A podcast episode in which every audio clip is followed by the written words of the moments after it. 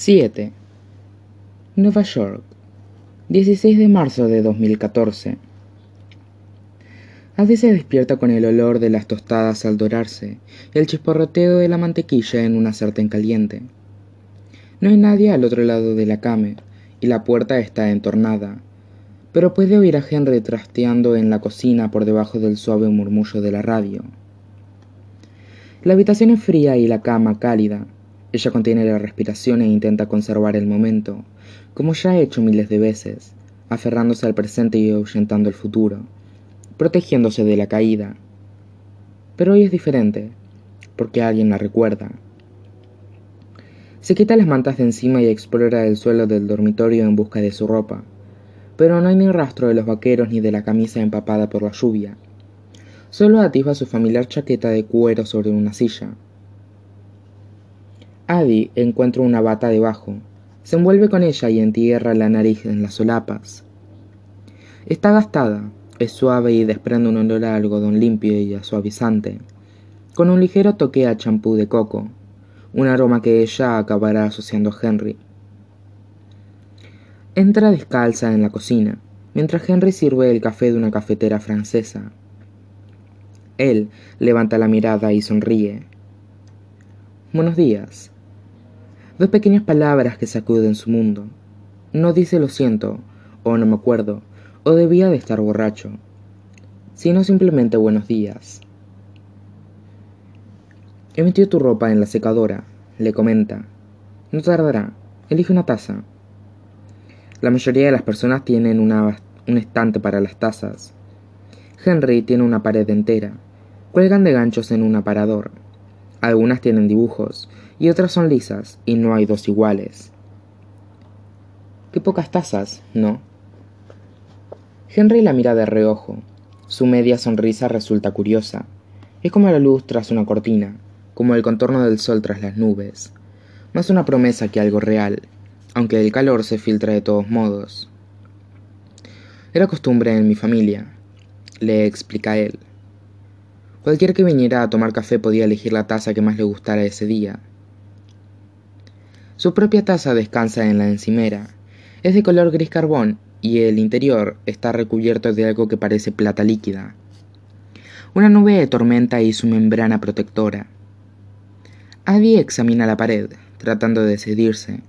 Alarga la mano hacia una gran taza de porcelana con hojitas azules y la sopesa en la palma antes de ver otra que le gusta más. Se dispone a dejarla en su sitio cuando Henry la detiene.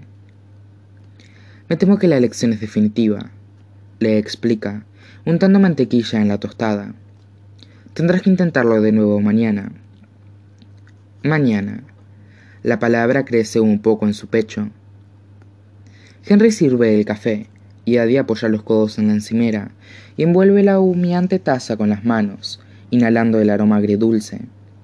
Durante un segundo, solo uno, se encuentra en París, con el sombrero calado en un rincón de la cafetería, mientras Remy empuja la taza hacia ella y le dice que beba. Así experimenta ella los recuerdos. El pasado se eleva hasta el presente, como un palimpsesto sosteniendo la luz. Por cierto, le dice Henry, devolviéndola a la hora. He encontrado esto en el suelo. ¿Es tuyo?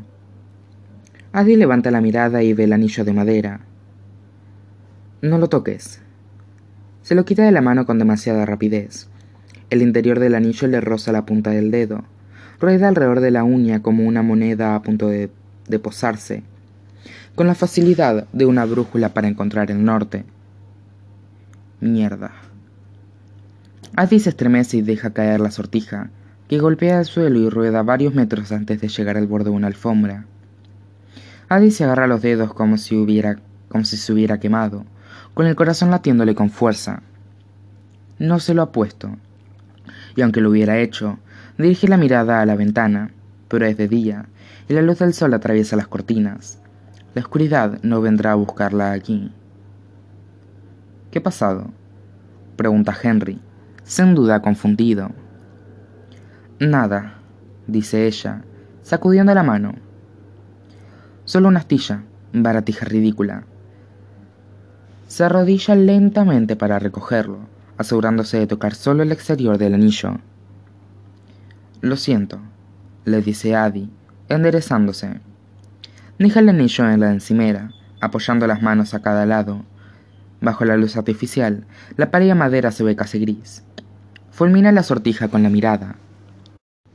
¿Alguna vez has tenido algo que adores y detestes al mismo tiempo, pero aún así no soportas la idea de deshacerte de ello? Algo que casi desearías perder, porque desaparecería y no sería culpa tuya. Intenta quitarle peso a sus palabras. Trata de que suenen casi despreocupadas. Sí, contesta él en voz baja. Esto. Abre un cajón de la cocina y saca algo pequeño y dorado. La estrella de David, un colgante sin cadena. ¿Eres judío? Lo era. Dos palabras y no piensa decir nada más. Vuelve a dirigir su atención al anillo. Parece antiguo. Lo es. Exactamente tan antiguo como ella. Ambos deberían haber desaparecido hace mucho. Adi aprieta el anillo con la mano y nota cómo el suave borde de madera se le clava en la palma. Pertenece a mi padre, le explica, y no es ninguna mentira, aunque solo es el comienzo de la verdad. Cierra la mano alrededor del anillo y se lo guarda en el bolsillo.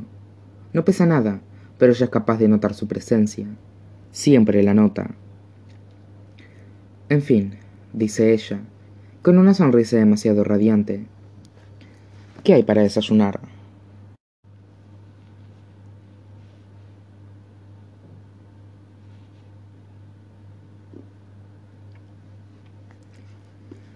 ¿Cuántas veces has soñado a ti con esto? Con café caliente y tostadas con mantequilla, con la luz del sol filtrándose por las ventanas, con días nuevos que no conlleven un nuevo comienzo, con no experimentar el silencio incómodo propio de un desconocido, ya sea un chico o una chica, con unos codos apoyados frente a ella en la encimera, con la sencilla comodidad que acompaña a los recuerdos de la noche anterior. ¿Te gusta mucho desayunar? ¿No? le pregunta Henry y ella cae en la cuenta de que está engulliendo la comida. Es mi comida favorita del día, responde, pinchando un trozo de huevo. Pero a medida que come su esperanza comienza a menguar. Adi no es idiota. Sea lo que sea esto, sabe que no durará. Ha vivido demasiado como para considerarlo un suceso al azar. Lleva maldita demasiado tiempo como para creer que es cosa del destino ha empezado a preguntarse si es una trampa, una nueva forma de atormentarla, de salir del punto muerto en el que se encuentran y volver a obligarla a jugar. Pero incluso después de todos estos años, la voz de Luke la envuelve, suave, grave y petulante. Soy lo único que tienes, lo único que te jamás, el único que te recordará. Luke no contaba con más recursos que aquel, el poder que le conferían sus sus atenciones hacia ella, y Eddie no cree que se lo haya cedido a nadie más. Pero si no es una trampa, entonces, ¿qué es? ¿Un accidente? ¿Un golpe de suerte? Puede que se haya vuelto loca, no sería la primera vez. Puede que se haya congelado en la azotea del edificio de Sam y esté atrapada en un sueño. Tal vez nada de esto es real. Y sin embargo, la mano que Henry posa sobre la suya su sabor aroma en la bata y el sonido de su nombre la traen de vuelta. ¿En qué pensabas? le pregunta, Eddie pincha otro bocado con el tenedor y lo sostiene entre ambos. Si solo pudieras comer una cosa durante el resto de tu vida, dice ella, ¿qué escogerías? Chocolate, contesta Henry sin vacilar. Ese que es tan puro que casi sabe amargo. ¿Y tú? Adi sopesa la pregunta. Una vida es mucho tiempo. Queso, dice con seriedad. Henry asiente, y en silencio, más tímido que incómodo, se posa sobre ellos. Dejan escapar risitas nerviosas entre miradas furtivas, dos desconocidos que ya no lo son, pero que apenas saben nada el uno del otro. Si pudieras vivir en un lugar con una sola estación, ¿cuál sería? pregunta Henry. Primavera, responde Adi, cuando todo empieza a florecer. Otoño, dice él, cuando todo empieza a marchitarse. Ambos han elegido periodos intermedios, costuras, líneas irregulares donde las cosas no están ni aquí ni allá, sino equilibradas en el borde. Y Eddie reflexiona, casi para sí misma. ¿Preferirías no sentir nada o sentirlo todo? Una sombra cruza el rostro de Henry, que vacila y contempla primero su desayuno, a medio terminar, y luego el reloj de la pared. Mierda. Tengo que ir a la tienda. Se endereza y deja caer su plato en el fregadero. La última pregunta queda sin respuesta.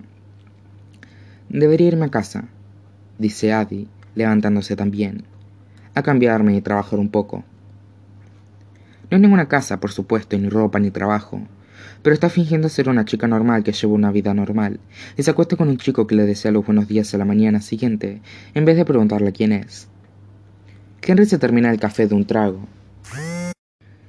¿Qué haces para encontrar nuevos artistas? le pregunta él, y Eddie recuerda que le contó que era cazatalentos. Mantener los ojos abiertos, responde ella, rodeando la encimera, pero él le sujeta la mano. Quiero volver a verte, y yo que me vuelvas a ver, repite ella. Sí, sin tener teléfono. Ella asiente con la cabeza y él tamborilea con los dedos durante un momento, pensativo. Mañana habrá una feria gastronómica en Prospect Park. Quedamos allí a las seis. Adi sonríe. Suena bien. Se cierra la bata. ¿Te importa que me dé una ducha antes de marcharme? Henry la besa. Para nada. Estás en tu casa. Ella sonríe. Gracias. Henry se va y la puerta de la calle se cierra tras él, pero por una vez el sonido no hace que a Adi se le revuelva el estómago. Es solo una puerta, no un punto final, sino tres puntos suspensivos. Continuará. Se da una larga ducha de agua caliente, se envuelve en una toalla y deambula por el apartamento, fijándose en todas las cosas que no vio anoche.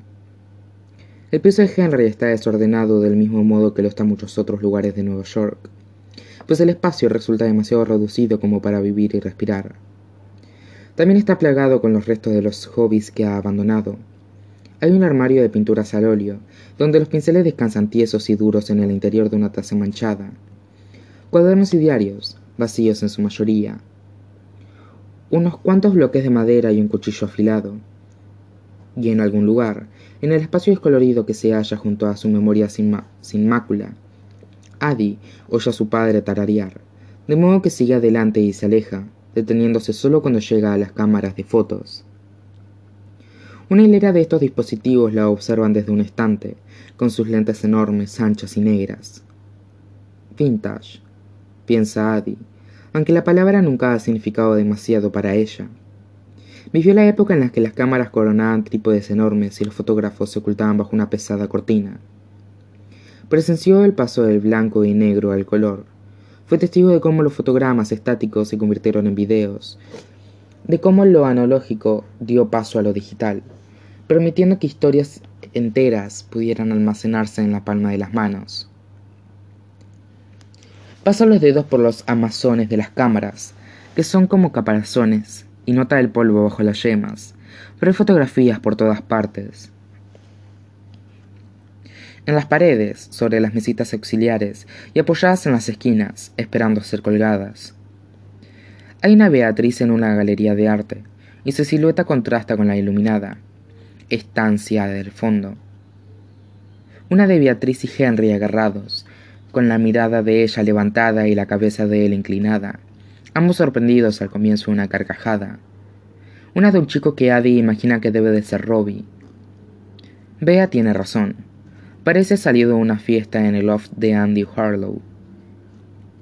La multitud a su espalda es un borrón de cuerpos, pero la imagen de Robbie es nítida, y él está riéndose. La purpurina morada le recorre los pómulos mientras unas estelas verdes trazan la longitud de su nariz y la pintura dorada decora sus sienes. Hay otra foto en el pasillo. En esta, los tres están sentados en un sofá. Bea en medio, con las piernas de Robbie estiradas sobre su regazo, y Henry al otro lado, con la barbilla apoyada de forma perezosa en la mano. Y al otro extremo del pasillo se encuentra la imagen opuesta, Un retrato familiar donde la rigidez del pasado contrasta, del pasado contrasta con la naturalidad de los tres amigos. De nuevo, Henry está sentado en un extremo del sofá, aunque más erguido, y esta vez lo acompañan dos personas que son indudablemente su hermano y su hermana. La chica es un torbellino de rizos, y sus ojos danzan tras unas gafas de montura de ojos de gato. Es la viva imagen de la madre, que tiene la mano apoyada en su hombro. El chico más grande y serio es una copia del padre, que se encuentra tras el sofá, y el hijo más joven, con un aspecto esbelto y cauteloso, esboza una sonrisa que no le alcanza a los ojos. Henry le devuelve la mirada en las fotos donde aparece, pero Adi nota su presencia también en las demás, pues es evidente que las ha tomado él. Percibe el artista que aflora en las imágenes. Podría quedarse allí, examinando las fotos, intentando hallar en ellas la verdad que se oculta en el interior de Henry, el secreto, la respuesta a la pregunta que da vueltas y más vueltas en su cabeza pero lo único que ve es alguien triste, perdido, en busca de algo. Dirige su atención a los libros. Henry posee una colección ecléctica que se extiende por las superficies de todas las habitaciones. Una estantería en la salita de estar y otras más estrechas en el pasillo. Un montón de libros al lado de su cama y otro en la mesita de café. Hay cómics apilados sobre un conjunto de libros de texto que llevan títulos como Análisis de la Alianza y Teología Judía para una época posmoderna. Hay novelas y biografías, libros de bolsillo y de tapa dura mezclados, algunos viejos y desgastados, y otros completamente nuevos. Los, los marcadores sobresalen de las páginas, señalando una decena de lecturas sin terminar. Desliza los dedos por los lomos y los deja descansar sobre un grueso libro dorado. La historia del mundo en cien objetos. Se pregunta si es posible reducir la vida de una persona, y no digamos de la civilización humana, una lista de cosas. Se pregunta si es siquiera una forma legítima de medir la valía de alguien, no por las vidas que cambia, sino por los objetos que deja atrás. Intenta crear su propia lista, la historia de Adi LaRue. El pájaro de su padre que perdió entre los cadáveres de París, la Place Royale, que robó de la habitación de Remy, el anillo de madera. Pero esos son los objetos que han dejado huella en ella. ¿Qué hay del legado de Adi? Su rostro aparece en un centenar de obras de arte y sus melodías moran en un centenar de canciones. Las ideas echan raíces y crecen de forma salvaje, pero las semillas pasan inadvertidas Adi continúa explorando el apartamento y la simple curiosidad se transforma en una búsqueda más intencionada.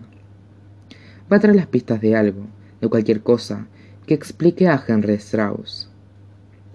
Un portátil reposa sobre una mesita de café. Arranca sin necesidad de introducir una contraseña, pero cuando Adi pasa el pulgar por el panel táctil, el cursor no se mueve. Toca unas cuantas teclas de forma despreocupada, pero no pasa nada. La tecnología cambia, la maldición sigue siendo la misma, salvo que no es cierto, no del todo. De modo que va de habitación en habitación, en busca de pistas que le ayuden a resolver la pregunta para la que no parece tener respuesta. ¿Quién eres tú, Henry Strauss? En el armario de las medicinas, un puñado de recetas con nombres atestados de consonantes cubren la repisa. Junto a ellas hay un frasco de píldoras rosas sin más etiqueta que un post-it, con un paraguas diminuto dibujado a mano. En el dormitorio encuentra otra estantería y una pila de cuadernos de varias formas y tamaños. Examina las páginas, pero todos están en blanco. Sobre el alféizar de la ventana hay otra foto, más antigua, de Henry y Robbie. En esta, ambos salen agarrados, y Robbie apoya su frente contra la asiente Henry. La pose destila intimidad, la forma en que Robbie tiene los ojos casi cerrados, la manera en que Henry acuna con la mano la parte posterior de su cabeza, como si lo estuviera sujetando o manteniéndolo cerca. La apacible curva que se dibuja en la boca de Robbie, satisfecho, en casa. Junto a la cama, un reloj pasado de moda descansa en la mesita de noche. No tiene minútero, y la hora señala que son pasadas de las seis, a pesar de que el reloj de la pared marca las 9.32 am. Se lo lleva a la oreja, pero se le deben de haber acabado las pilas. Y luego, en el cajón de arriba, encuentra un puñado manchado de sangre. Al recogerlo, un anillo cae de su interior, un pequeño diamante engastado en una banda de platino. Adi contempla fijamente el anillo de compromiso y se pregunta para quién sería. Se pregunta quién era Henry antes de conocerla, qué ocurrió para que sus caminos se cruzaran. ¿Quién eres? susurra en la habitación vacía. Envuelve el anillo en el pañuelo manchado, lo devuelve a su sitio y cierra el cajón.